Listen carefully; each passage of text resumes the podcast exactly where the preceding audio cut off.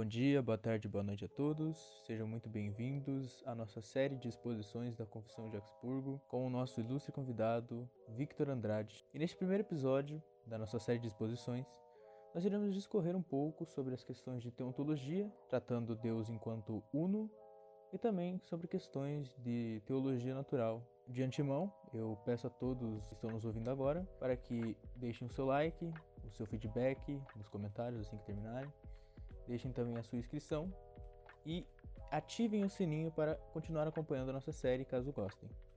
Isso é tudo, fique com as palavras de Victor Andrade.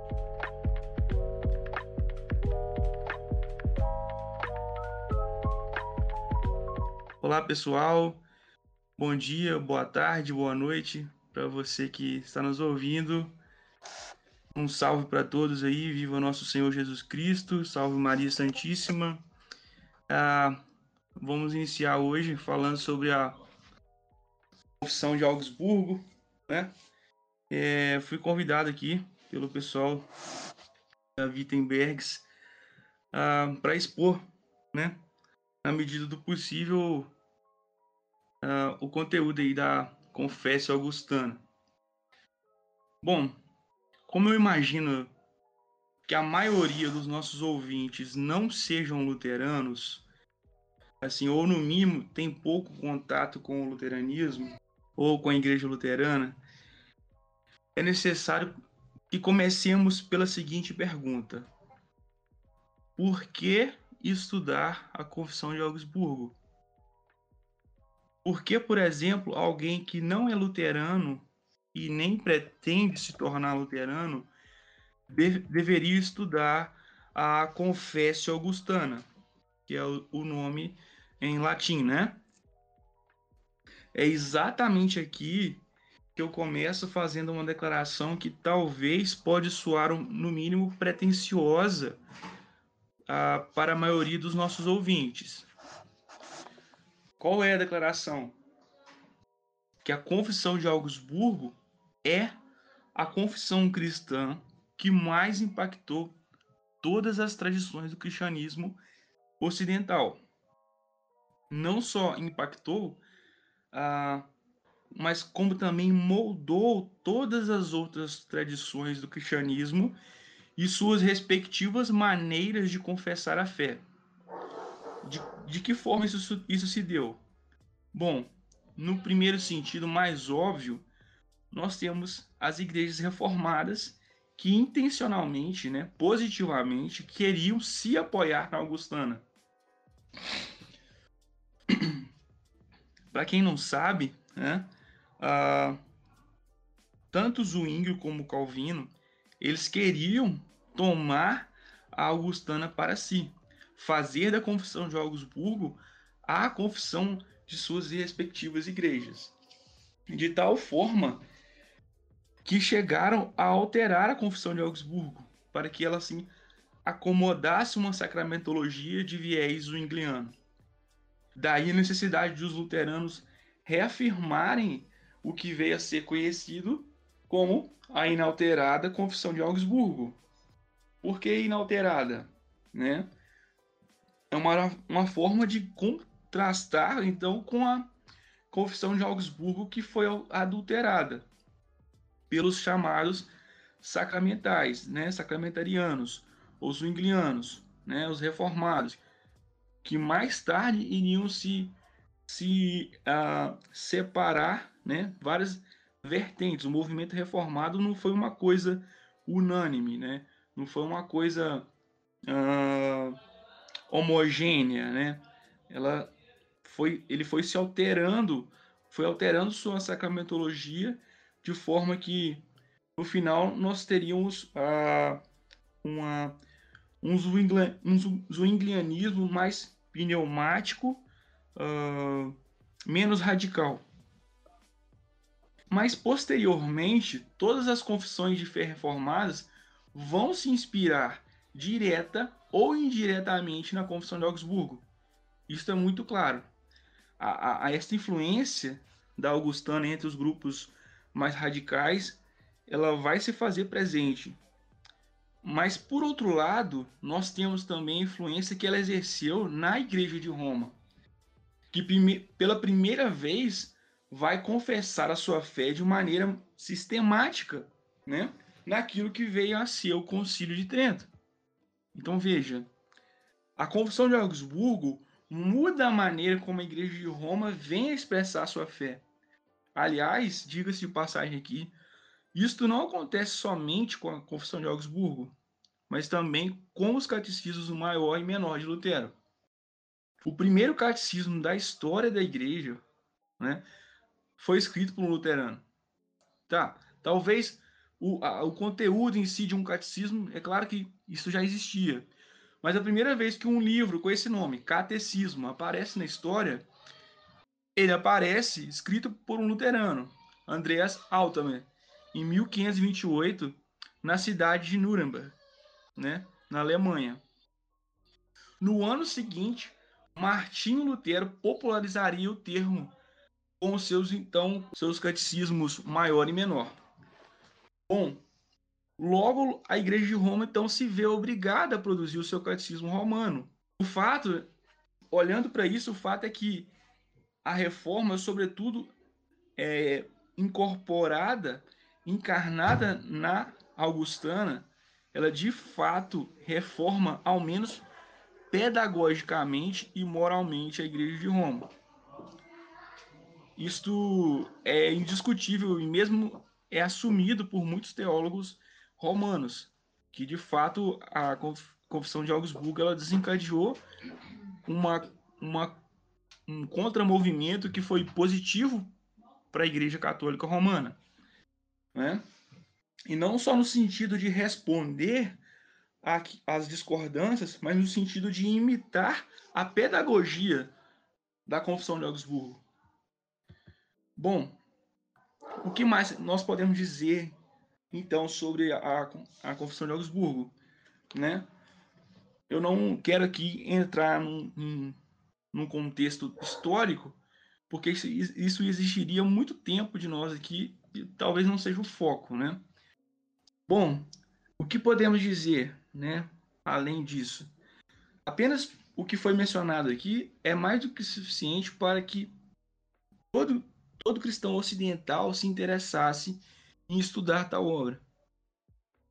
Mas existe um outro aspecto do, do, deste documento que faz dele uma leitura essencial, que é o, o seu espírito de concórdia e amor pela unidade. Isso nós percebemos logo no prefácio da confissão, onde a confissão é tratada como um, um convite ao diálogo e não como uma verdade a ser imposta a qualquer custo. A confissão não é colocada assim, olha, é isto aqui, ou então não existe igreja. Olha, confessem isso aqui, isso aqui ou então é impossível que, que nós venhamos a nos aproximar. Não, não é assim. O que os evangélicos queriam não era assim uma imposição do, do pensamento de sua teologia muito pelo contrário. Eles queriam tolerância para com a igreja e para com o Estado. Nós temos aqui duas instâncias, igreja e Estado, sofrendo ah, o que eles entendiam ser uma tirania papal. Né? Isso, é, isso é muito nítido. É, a gente vê, por exemplo, o, o motivo da dieta imperial. Né? a dieta imperial que ocasionou a confissão, a redação da confissão de Augsburgo. Né? Ela é foi uma dieta convocada pelo imperador Carlos V com o objetivo de unificar a igreja. Então, os luteranos comparecem a essa dieta e eles escrevem a confissão de Augsburgo e entregam ao imperador. E assim reza, né, a pena do chanceler do eleitorado saxônico Gregor Bruck, que é quem vai escrever o prefácio da confissão. Logo no início, ele escreve o seguinte: a fim de que nesse assunto da religião as opiniões e sentenças das partes presentes umas às outras possam ser ouvidas, entendidas e ponderadas entre nós com muita caridade, brandura e mansidão, para que, corrigido o que tem sido tratado corretamente nos escritos de um e outro lado, possam essas coisas ser compostas e reduzidas a uma só verdade simples e concórdia cristã, de forma tal que, quanto ao mais, seja praticada e mantida por nós uma só religião pura e verdadeira. E para que assim, como estamos e militamos sob o mesmo Cristo, possamos, da mesma forma, viver em uma só igreja cristã, em unidade e concórdia. Veja só. É o tipo de coisa que você não encontra em nenhum outro documento da igreja. A ponto de ser dito o seguinte: uh, que possam ser ouvidas as sentenças de, de ambas as partes, com muita caridade, brandura e mansidão, e corrigido o que tem sido tratado corretamente nos escritos de um e outro lado. Quer dizer, reconhece-se que há coisas que são tratadas correta e incorretamente, tanto no nosso lado quanto no outro lado. Então, aqui está uma disposição para dialogar, uma disposição para somar, para crescer, para debater de maneira saudável, e não para uh, fazer proselitismo contra o outro lado. Você não vai encontrar a tamanho espírito ecumênico no século XVI, nem na, na tradição reformada e muito menos na tradição romana. É, você tem dois lados ali que faziam reivindicações exclusivistas completamente utópicas face à fragmentação que o Ocidente enfrentava já há mais de um século. De um lado você tem o João Calvino, assim, querendo recristianizar o mundo inteiro, a ponto de, de uh, iniciar uma empreitada para mudar toda a cultura e a religião da França, o que ele obviamente não conseguiu, né? De um outro lado, você queria, você tinha um Paulo, um Paulo IV, um Papa Paulo IV, proibindo a circulação de livros luteranos mesmo em ambientes acadêmicos. Né? No meio desses, desses ambos esses radicalismos, você tem o luteranismo, uma via solitária entre dois extremos bastante em si mesmados. Né? Então você tem aqui no prefácio um convite ao diálogo, um convite à concórdia, um convite à unidade, que vai ser um ponto o tempo todo batido, né? E você vê que na Confissão de Augsburgo há muito mais antítese às doutrinas dos chamados radicais do que a Igreja Romana propriamente dita. Há uma, há uma intenção em se identificar muito mais com a Igreja Romana do que com as outras igrejas que vinham surgindo na Suíça. Ok? Dito isso, é, é patente, é, é evidente a necessidade de recuperarmos, a, no mínimo, o espírito desse, desse documento. O espírito com o qual ele foi escrito e foi apresentado diante do, do imperador, diante das autoridades. Bom, sem mais delongas, né? gostaria já de passar aqui para o artigo primeiro, o artigo que fala sobre Deus, né? De Deus. Bom, desde já nós não devemos esperar nenhuma polêmica aqui. De fato, esse artigo sobre Deus, ele não gerou nenhuma polêmica, ele foi completamente aceito. Né?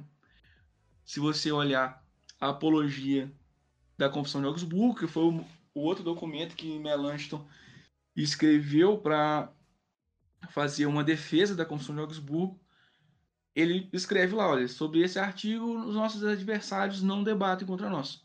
Eles aceitam. Okay? então nós não vamos encontrar aqui nenhuma polêmica, nada de novo, nada de nenhuma mudança em relação ao que já vinha sendo uh, crido, confessado, orado na igreja. Né? E assim, uh, eu acho que vale a pena nós começarmos pelo seguinte. É necessário a gente fazer a seguinte pergunta: Por que uma confissão de fé que se diz bíblica começaria com, com um artigo sobre Deus e não sobre as escrituras sagradas? Hum? Por que não começa falando sobre as escrituras, como é o caso, por exemplo, da maioria das confissões reformadas? A confissão de fé de Westminster, a confissão de fé batista, a confissão de fé, a segunda confissão de fé helvética. Por que a confissão de Augsburgo começa com Deus e não com as escrituras? Né? Isso pode ser visto de maneira muito negativa, e de fato é, por muitos reformados. Né? A verdade é que é diferente do que acontece nas igrejas mais evangelicais, mais influenciadas pelo espírito da tradição reformada, o luteranismo não parte de um livro, mas de uma presença, que é o próprio Deus. A escritura, ela só existe porque Deus não existe, mas Deus é. A escritura só existe porque este Deus que é, ele se revela. A escritura só existe porque o evangelho existe. E esta presença, que é Deus, fala com todos os homens todos os dias por meio da criação, sobretudo por meio da lei natural que ele escreveu em cada coração. É daqui que o luteranismo parte, não é de um livro. Porque não faz sentido começar de um livro se o próprio Deus não, não começa com o livro. Ele começa com a presença. Começa com a presença dele. Né? O que, que acontece? Como a, a razão do homem se torna obscurecida pelo pecado, essa presença então ela se encarna, ela fica ainda mais próxima de nós, ela se torna palpável, visível e nos combina, nos, nos convida a, a, fazer parte do seu ser, da sua vida. Ele nos convida a amá-lo, a amar sua mãe, seus irmãos, a sua igreja.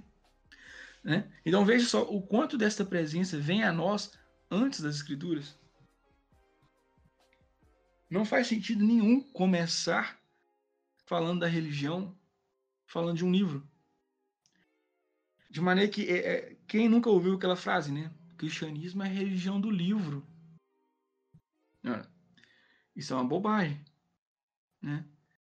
E dizer que isso é uma bobagem não é desprezar as escrituras, veja bem. As escrituras são mantidas em alta conta entre nós. Né? Nós confessamos só a escritura. Mas começar falando sobre a religião cristã, né? por meio de um livro, é uma perda espiritual imensa. Porque não é assim que o próprio Deus vem a nós. Né? Mas veja então, o artigo sobre Deus, ele vem antes do artigo sobre as Escrituras, porque o Deus das Escrituras já se revelou e continua se revelando a todos os homens. De tal forma que é possível saber, pelo uso da reta razão, que o cristianismo é a única religião verdadeira. Hum? Isso é tão real isso é tão real que a própria Bíblia ensina isso. É o que diz, por exemplo, né, São Paulo, né, a Epístola aos, aos Romanos, no capítulo 1, verso 18. A ira de Deus se revela do céu contra toda impiedade e perversão dos homens que detêm a verdade pela injustiça. Porquanto o que de Deus se pode conhecer é manifesto entre eles, porque Deus lhes manifestou. Deus se manifesta. É, é, é, isso que eu quero dizer com presença. Essa presença que é, ela é ela está se manifestando todos os dias.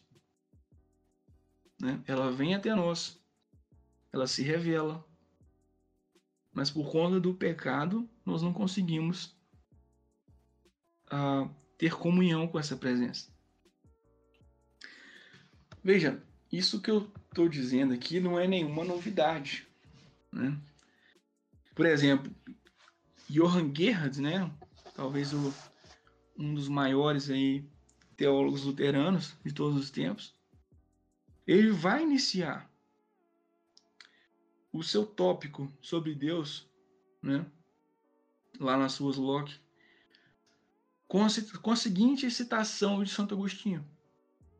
Quando Santo Agostinho diz o seguinte: duas coisas levam ao conhecimento de Deus: a criatura e a escritura. É, Guerra vai iniciar então falando sobre o conhecimento de Deus. Ele vai iniciar com essa citação: duas coisas levam ao conhecimento de Deus: a criatura e a escritura. E eu pergunto: qual dos, qual dos dois vem primeiro? É óbvio que é a criatura e não a escritura. O primeiro conhecimento de Deus, e eu posso dizer, o conhecimento, um conhecimento certo de Deus, vem por meio da criatura, vem por meio da criação, né? Só depois de termos acesso a um conhecimento natural é que vamos ao sobrenatural. Só depois de termos um conhecimento via natureza é que temos um conhecimento via graça. Né? Isso é muito claro. E, e depois que temos um conhecimento aperfeiçoado pela graça, nós, pela graça, temos um conhecimento ainda maior por meio do natural. E assim sucessivamente. Né? Prossigamos. Mas assim é bom isso ficar frisado porque é o que a própria Bíblia diz, né? Nesse texto que eu acabei de ler, por exemplo, ela, ela fala claramente, porque Deus lhes manifestou. Não é um conhecimento errado, é um conhecimento certo. Foi Deus que manifestou de maneira natural. Né? E a, o texto ainda diz: porque os atributos invisíveis de Deus, assim o seu eterno poder, como também a sua própria divindade, claramente se reconhecem desde o princípio do mundo, sendo percebidas por meio das coisas que foram criadas. Olha as palavras de São Paulo. Claramente se reconhecem. Ele não diz que podem ser reconhecidos, mas que claramente se reconhecem. Tais homens são, por isso, indesculpáveis, porquanto, tendo, tendo conhecimento de Deus, não glorificaram como Deus, nem lhe deram graças antes se tornaram nulos em seus próprios raciocínios, obscurecendo-lhes o coração insensato. Até aqui o verso 20.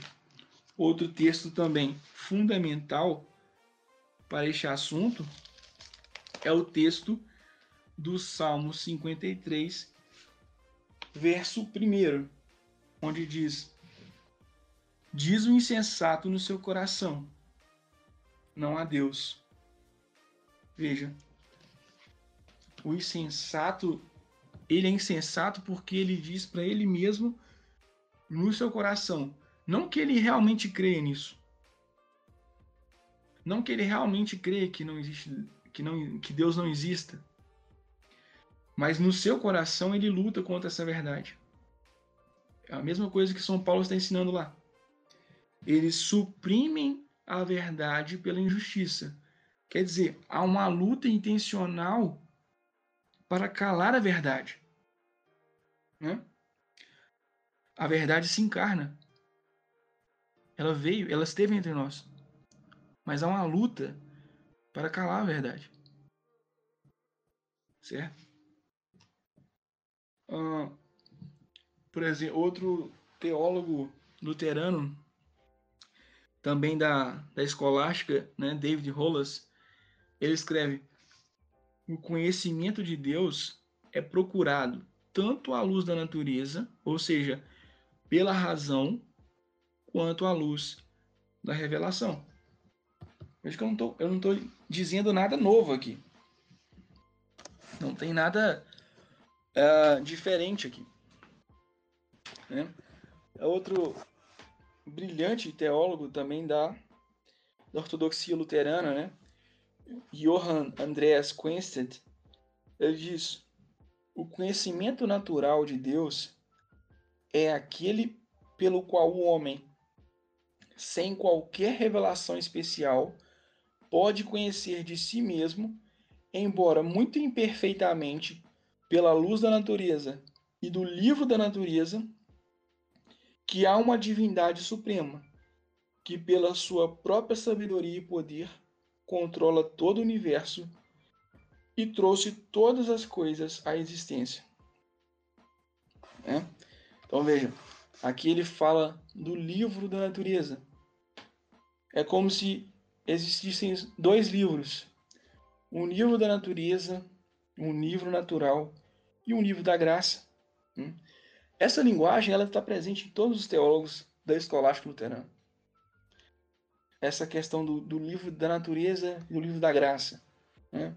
A dualidade natureza-graça, né? ela não é negada, ela é confirmada. E é por isso que a Confissão de Augsburgo começa com um artigo sobre Deus e não com um artigo sobre a Escritura. Porque a própria Escritura pressupõe que nós já tenhamos esse conhecimento desta presença onisciente e onipotente que é o próprio Deus. E como funciona esse conhecimento? Né?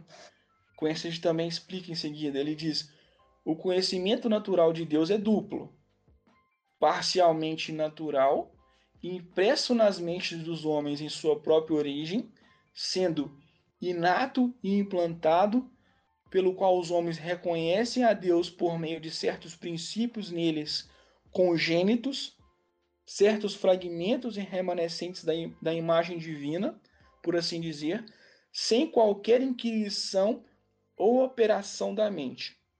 Então, parcialmente, ele é assim: ele é inato, ele está em todos, ele já vem conosco.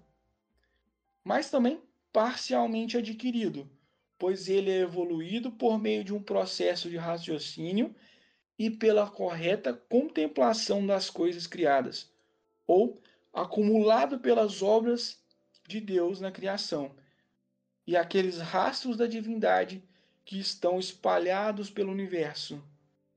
Veja, esse já é um conhecimento que, que você pode ir adquirindo, né, conforme você cultiva as faculdades superiores do espírito. O primeiro é chamado de subjetivo, o segundo, objetivo. Então, aquele primeiro que já vem conosco, que ele é inato, gente chama ele de subjetivo.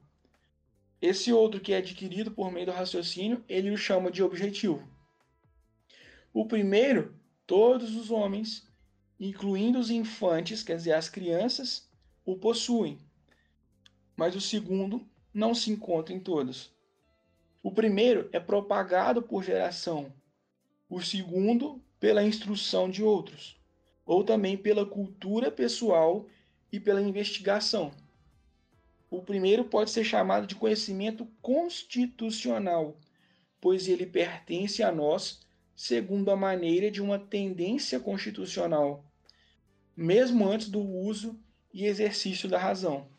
O segundo pode ser chamado de atual, pois ele exercita a si mesmo e é obtido pelo raciocínio e pela inquirição.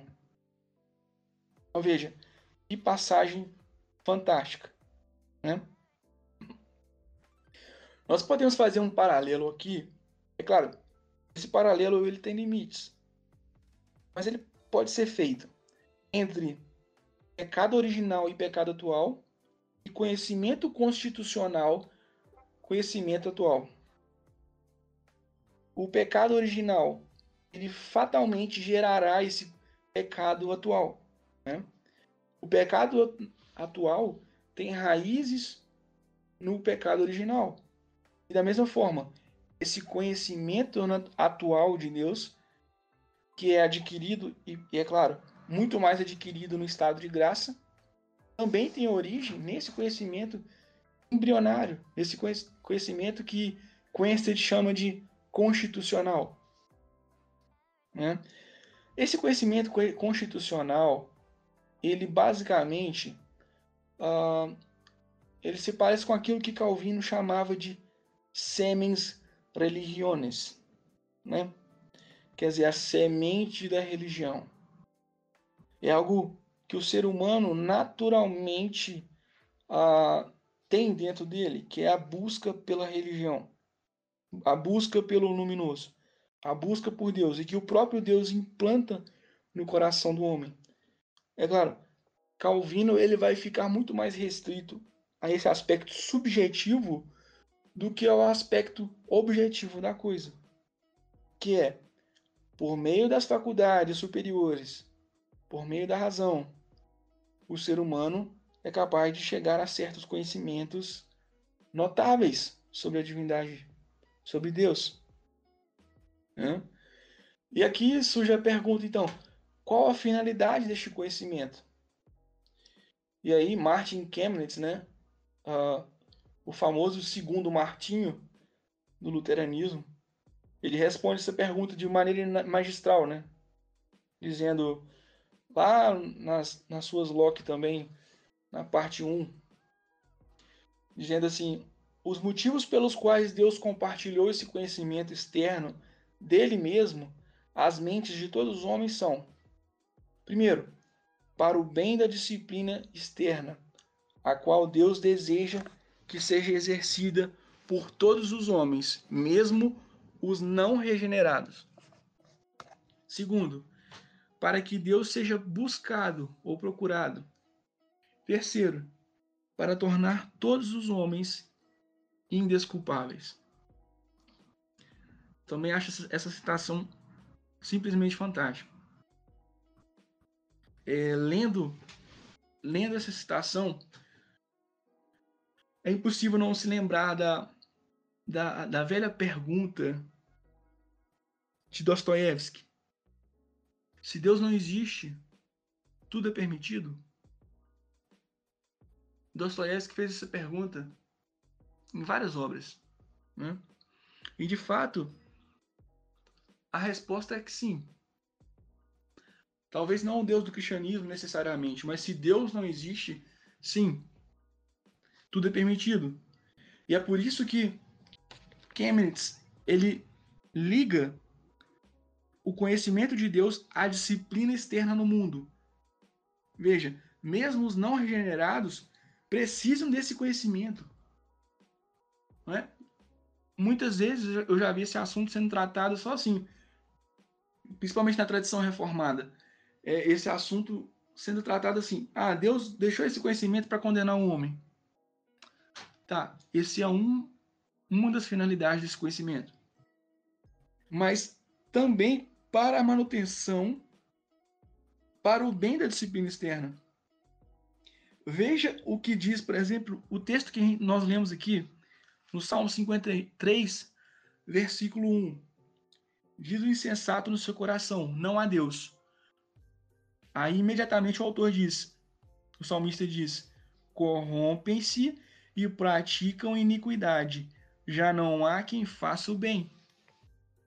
Veja, quando o ser humano suprime esta verdade universal de que Deus existe, de que Deus é, na mesma hora, no mesmo momento, ele se orienta para uma atitude autodestrutiva.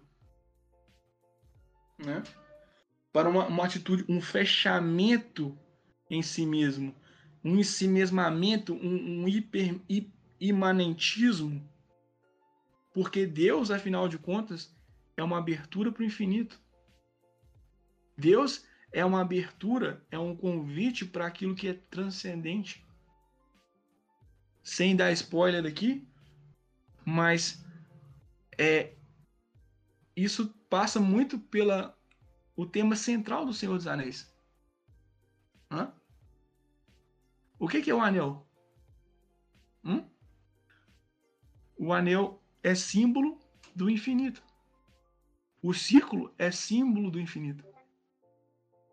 Mas também, ao mesmo tempo, o símbolo carrega o seu contrassímbolo. Qual que é a finalidade da sociedade do anel? Abrir o anel.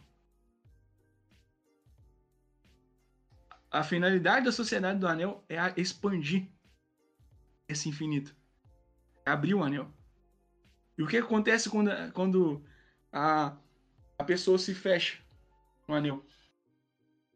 Ela vira o Gollum. Então veja, o que, que acontece quando a pessoa se fecha para esta presença que é Deus? Para realidade incalável que Deus existe. Ela se transforma num Gollum, num ser inferior. Então, veja, para que, que existe esse conhecimento de Deus? Que ele antecede as escrituras. Justamente para que o homem tenha alguma disciplina externa. Alguma abertura. Qualquer abertura que seja, já é um passo. Então, em segundo lugar, ele diz que para que Deus seja buscado. Porque fatalmente, o uso correto da razão levará o sujeito à religião. E da religião para a religião correta. É claro que a maldade no nosso coração, o pecado, vai tornar tudo isso difícil.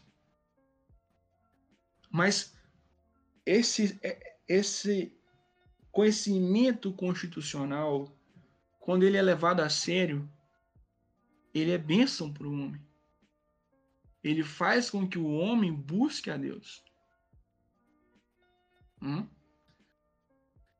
A ciência, quando exercida de maneira correta, quando ela é verdadeiramente ciência, ela leva a Deus.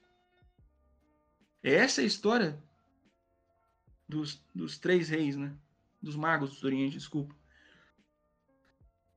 Dos três magos estudando as estrelas, eles chegaram aos pés de Cristo. Em terceiro lugar, sim, aí sim, só em terceiro lugar que Emenides coloca, para tornar todos os homens indesculpáveis. Até aqui nós vimos esse conhecimento, que ele é capaz de ordenar em certa medida a sociedade, que ele é capaz de levar o homem a procurar por Deus e que este conhecimento faz com que todos nós, nascidos ou não no Ocidente, convivamos com certo sentimento de culpa. E essa culpa, ela é reconhecida. E é ela faz, ela faz parte da nossa condenação. De modo resumido, isso é tudo de essencial né, que poderíamos saber assim, sobre esse essa forma de conhecer essa presença que é Deus. Né? Então, aqueles que negam que haja um certo conhecimento natural de Deus, eles vão contra o espírito da Confissão de Augsburgo e contra a unanimidade da ortodoxia luterana do século XVI e XVII. Voltando então para a Confissão de Augsburgo, né? talvez seria até interessante ler aqui brevemente a tradução do texto alemão, publicada aqui pela Comissão Interluterana, né? Começa assim, começa com a invocação do, do Concílio de Nicéia. Em primeiro lugar, ensina-se e mantém-se unanimemente, de acordo com o decreto do Concílio de Nicéia, que há uma só essência divina, que é chamada Deus e verdadeiramente é Deus. E todavia há três pessoas nesta única essência divina, igualmente poderosas, igualmente eternas, Deus Pai, Deus Filho, Deus Espírito Santo, todas as três uma única essência divina, eterna, indivisa, infinita, de incomensurável poder, sabedoria e bondade um só Criador e conservador de todas as coisas visíveis e invisíveis.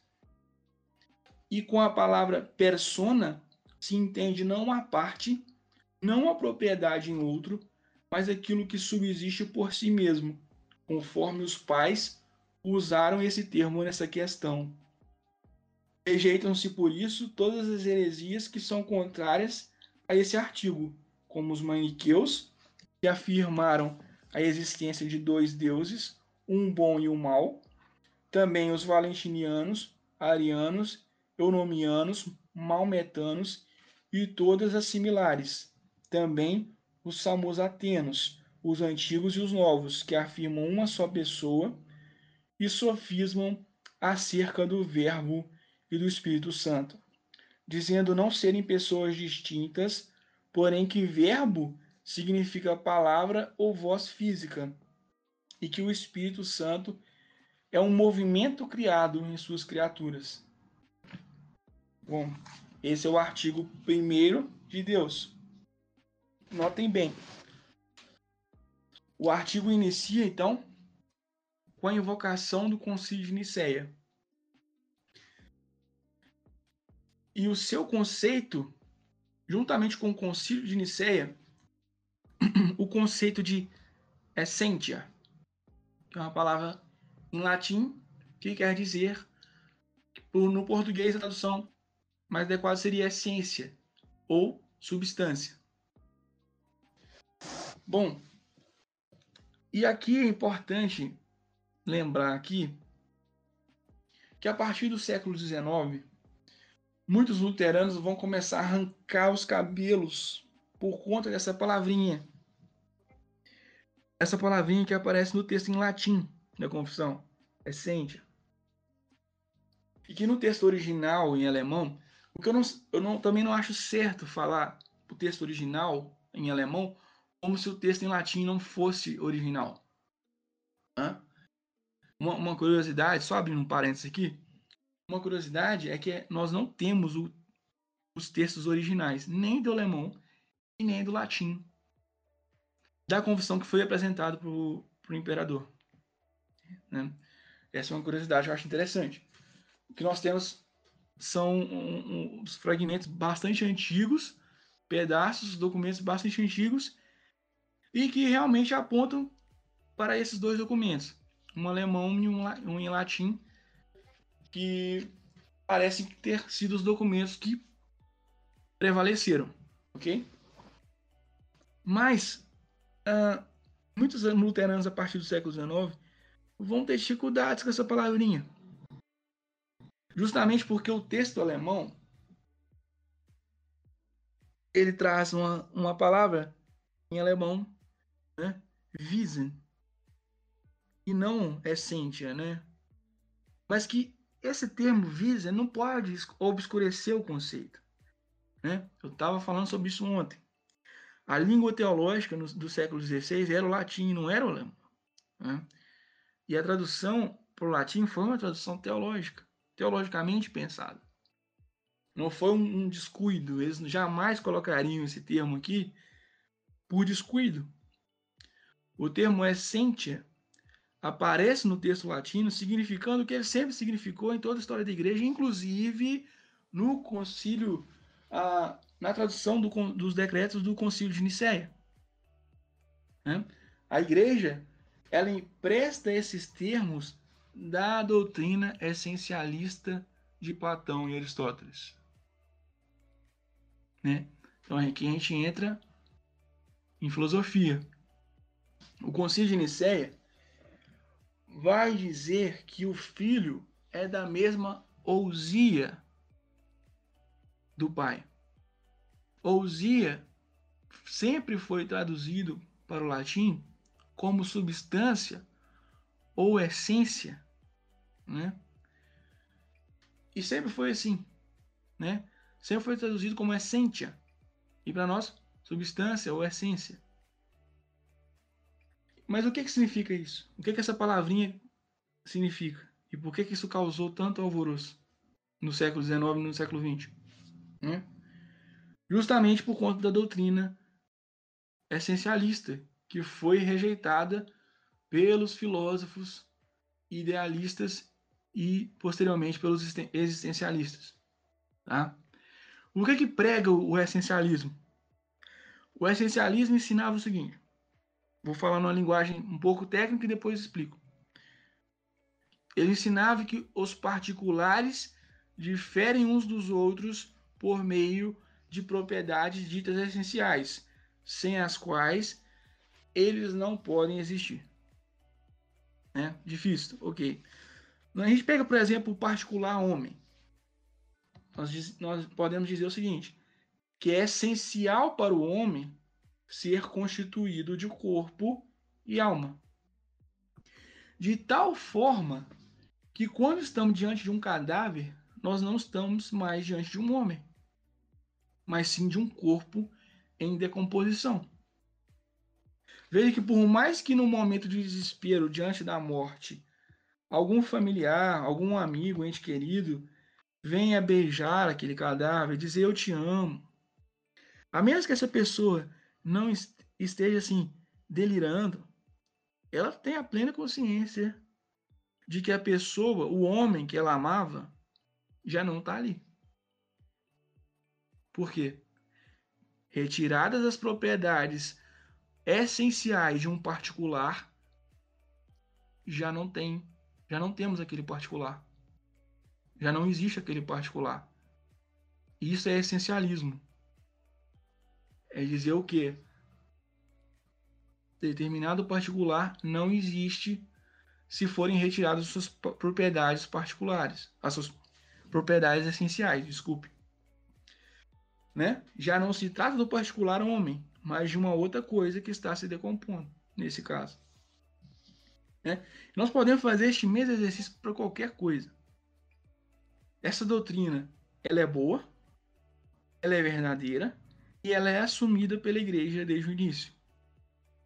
Mas veja, o concílio de Nicéia, ele diz que o Cristo é da mesma ousia ou essência que o Pai. Mas o que o concílio não responde é qual é a essência de Deus? Hum? Por que, que por que essência? Por que ousia? Nós vamos ver que isso é importante. Isso é importante. Porque de Deus, porque da essência de Deus, flui toda a essência de todos os demais seres, de toda a criação. Isso que, sem conhecer a Deus, toda a nossa compreensão de mundo, a nossa forma de compreender o mundo, a nossa moralidade, ela é deturpada. Porque nós não conseguimos mais enxergar a essência das coisas. Porque ao invés de olhar Deus nas criaturas, nós nos apegamos a certas propriedades inferiores. Nós não mais enxergamos Deus no homem. Né? Isso vai ser trabalhado de maneira magistral, magistral pelos pais gregos. Né? É uma coisa linda, inclusive, de ler, de se ler. Né? Isso não faz sentido contestar se ousia e essência é a mesma coisa, se essência e visem é a mesma coisa. Né? Mas, de fato, nem o concílio de Nicéia e nenhum outro concílio o homem respondeu e jamais responderá essa pergunta. Que pergunta? Qual é a essência de Deus? Quid sit Deus? Em latim. O que está em Deus? Como, é, é, o, o que é Deus? Quid sit Deus? No entanto, nós sabemos algo sobre a essência das criaturas. Veja como, isso, como essa palavrinha é importante. Nós sabemos algo sobre a, a essência das criaturas, dos seres criados por Deus. E como tudo que existe foi criado por Deus, existe aí então uma analogia entre o ser de Deus e o ser das criaturas. Este é o famoso princípio da analogia entes. É por isso que quando a escritura diz que Deus é amor, eu posso e eu devo entender este amor de forma analógica e não de forma unívoca. Né? Eu não posso entender como se o amor de Deus fosse idêntico ao amor dos homens. Mas se eu não tivesse um parâmetro do que é o amor, a essência do amor nas criaturas, eu jamais poderia entender quando a Escritura diz que Deus é amor. Então veja, é importantíssimo preservar essa noção, essa analogia. A Escritura não pode ser lida sem analogia antes. Eu não posso entender este amor né, é, de forma idêntica, unívoca. Mas se não houver certa semelhança ou analogia entre ambas as coisas, quer dizer, o amor de Deus e o amor das criaturas, seria impossível entender qualquer coisa que a Bíblia diz a respeito de Deus. Isso é ilustrado de maneira assim, muito criativa, muito poética até, no capítulo 49 do profeta Isaías, no verso 15, onde diz o Senhor, né? Dizendo: Será que uma mulher pode se esquecer do filho que ainda mama, de maneira que não se compadeça do filho do seu ventre? Mas ainda que esta viesse a se esquecer dele, eu, porém, não me esquecerei de você. Veja, Deus usa Deus usa uma analogia entre o amor dele e o amor de uma mãe.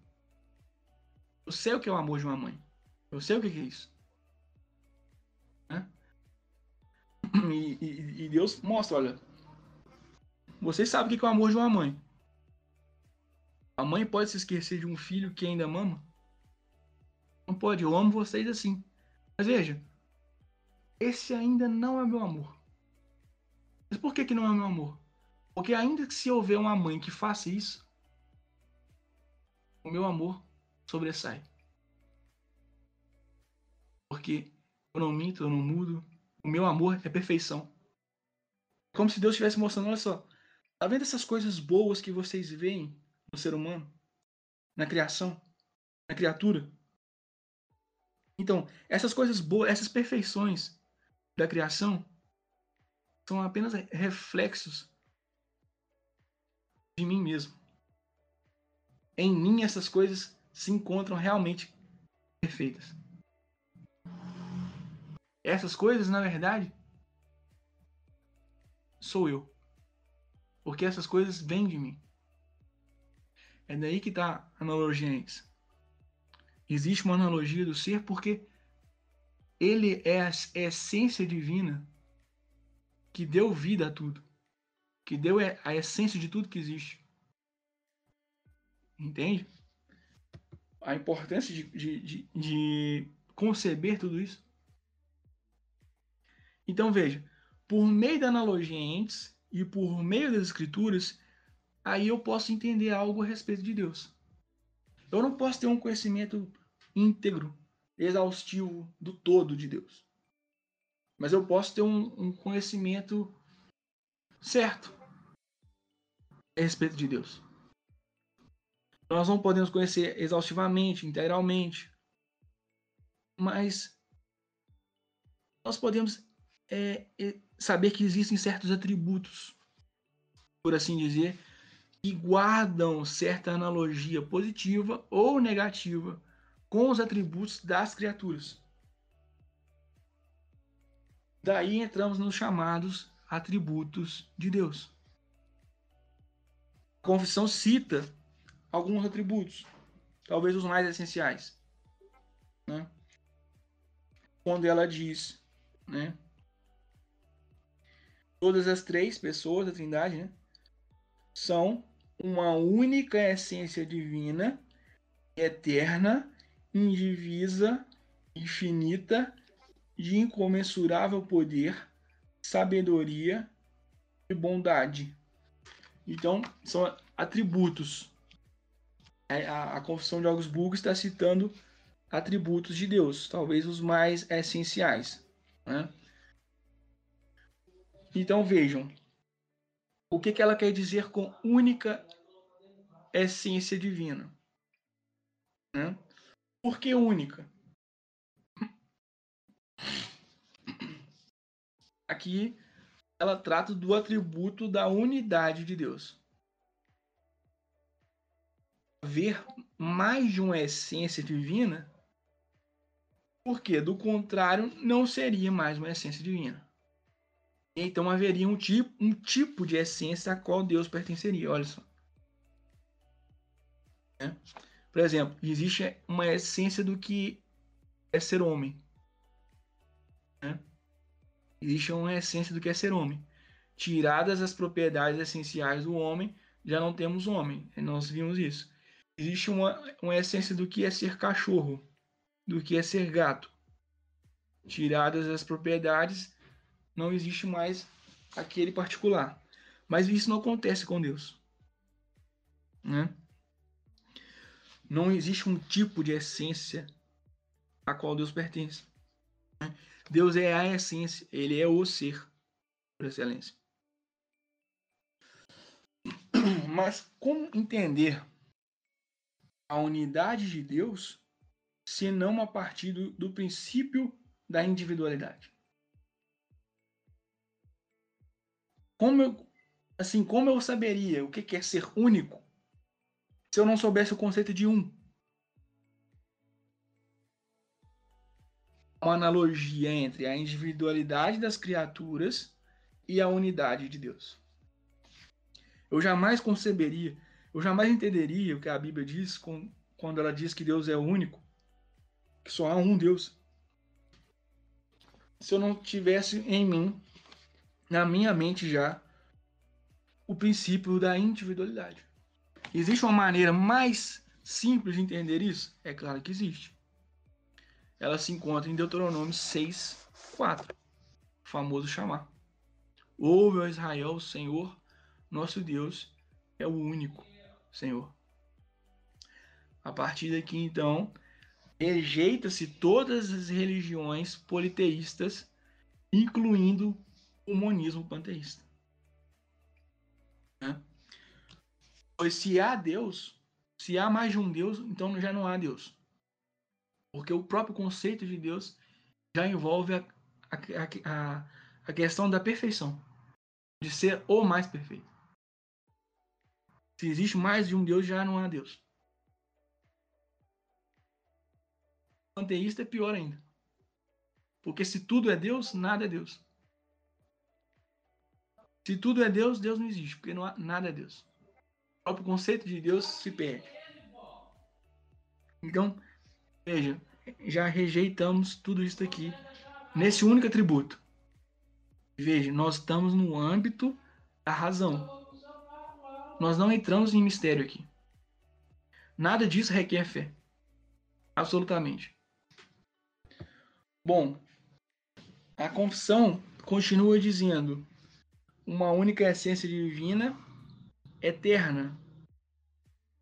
Aqui entra-se no atributo da eternidade de Deus.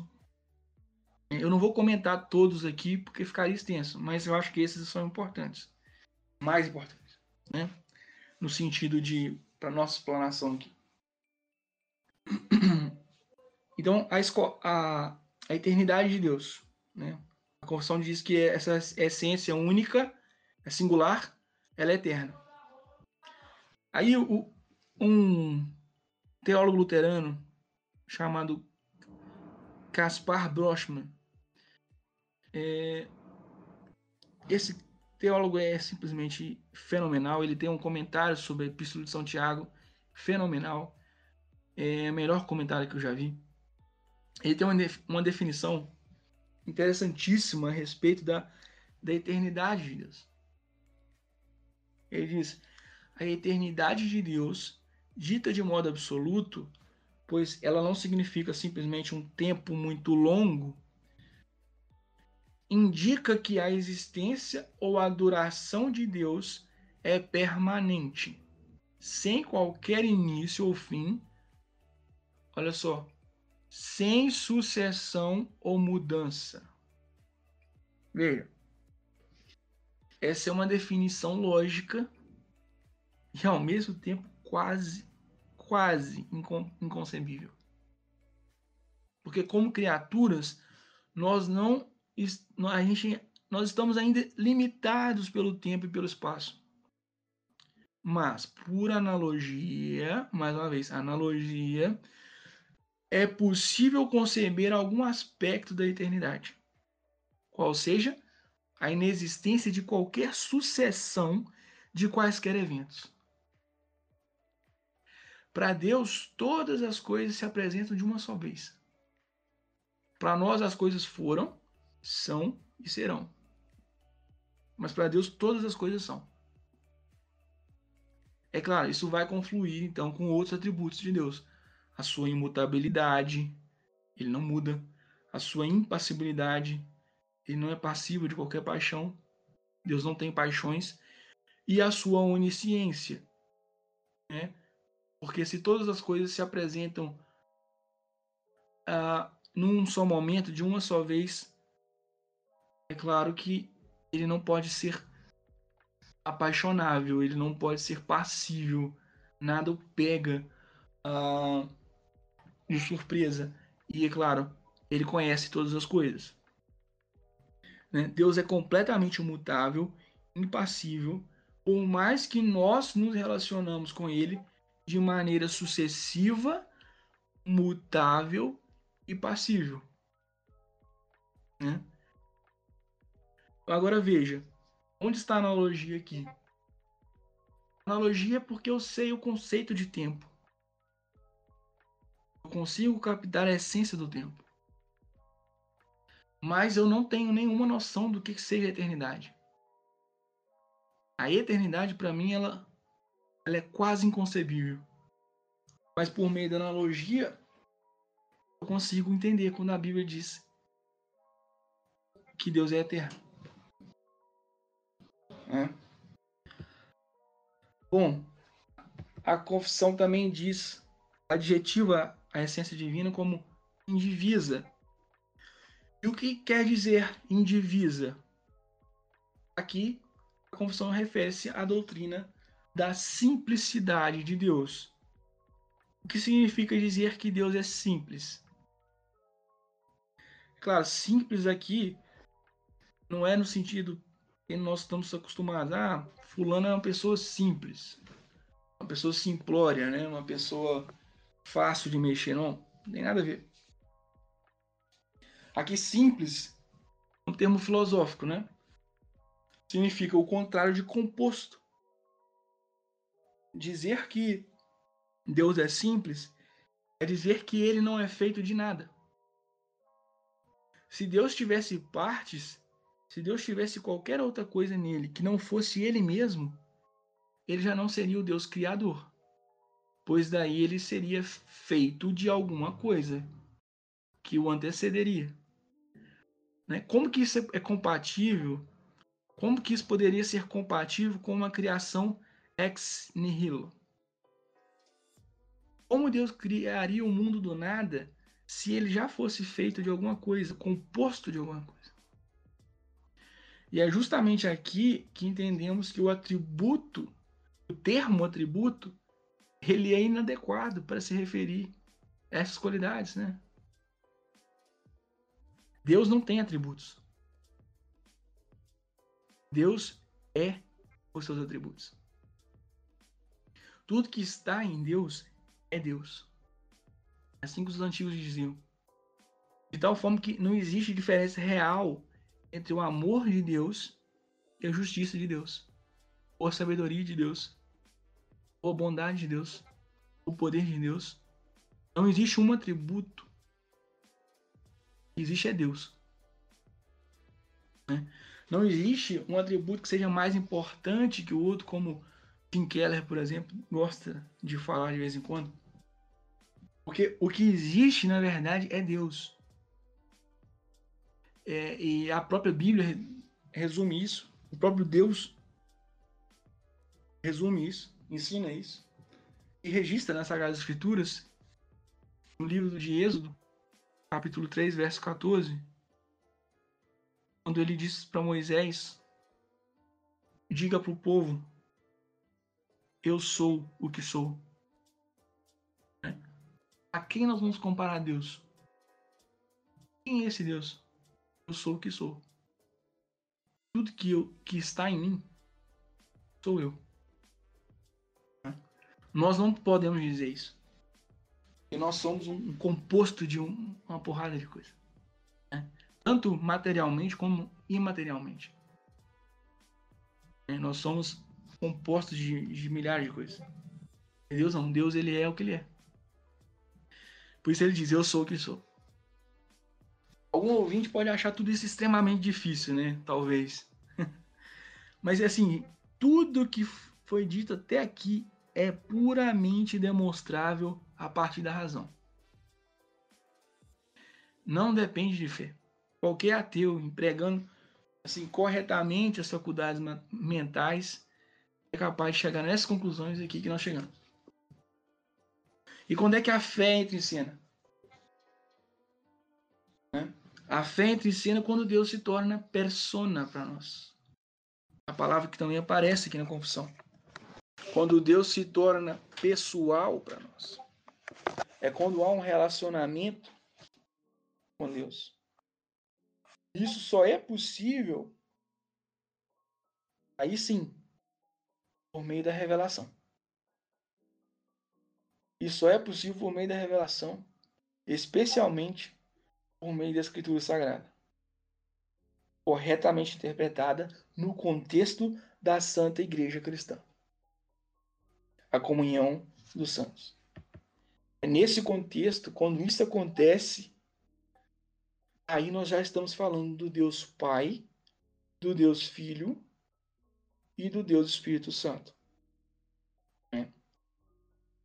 E aí, a confissão cita e invoca o credo, o concílio de Niceia. O concílio de Niceia vai trazer um dos credos mais bonitos e mais importantes de toda a história cristã, né? O credo niceno. E inclusive ontem mesmo eu pude rezar com o pessoal na igreja esse credo. Né? E eu gostaria de, pelo menos agora, terminar com, com esse credo. Né? Hum, deixa eu só achar aqui.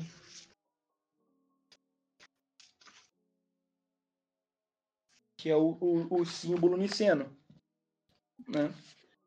que diz: Creio em um só Deus, o Pai onipotente, Criador do céu e da terra, de todas as coisas visíveis e invisíveis, e em um só Senhor Jesus Cristo, Filho unigênito de Deus e nascido do Pai antes de todos os séculos, de Deus, luz de luz, Deus verdadeiro, de Deus verdadeiro, gerado, não feito, consubstancial ao Pai, por quem foram feitas todas as coisas, o qual, por amor de nós homens e por nossa salvação, desceu dos céus e encarnou pelo Espírito Santo a Virgem Maria e se fez homem. Foi também crucificado em nosso favor sob Pôncio Pilatos. Padeceu e foi sepultado. E ao terceiro dia ressuscitou segundo as sagradas escrituras e subiu aos céus. Está sentado à destra do Pai e virá pela segunda vez em glória para julgar os vivos e os mortos. E seu reino não terá fim. E no Espírito Santo, Senhor e vivificador, o qual procede do Pai e do Filho, que juntamente com o Pai e o Filho é adorado e glorificado, e falou pelos profetas e a Igreja una, santa, católica e apostólica. Confesso um só batismo para a remissão dos pecados e espero a ressurreição dos mortos e a vida do século vindouro. Amém. Então veja, é esse Deus, Deus Pai, Deus Filho e Deus Espírito Santo, é o Deus que só pode ser encontrado no mistério da fé. No mistério da fé, no seio da igreja. E como nós podemos encontrá-lo desde a, a, a, a tenra infância. O próprio credo diz. Né? Como que expondo a fé na Santíssima Trindade, o credo no final diz que se crê num batismo para remissão dos pecados, pois essa fé é dada no batismo. É assim que nós colocamos os, os nossos filhos em contato, em contato com esse Deus pessoal, por meio do batismo. Correto? Então, é aqui que começa o mistério. Até então, tudo que nós falamos não faz parte do mistério. Faz parte daquilo que pode ser apreendido de Deus por meio da reta razão, conforme São Paulo ensina no capítulo 1 da Epístola aos Romanos. Fique com Deus e espero que nós possamos prosseguir no próximo episódio falando sobre a Santíssima Trindade.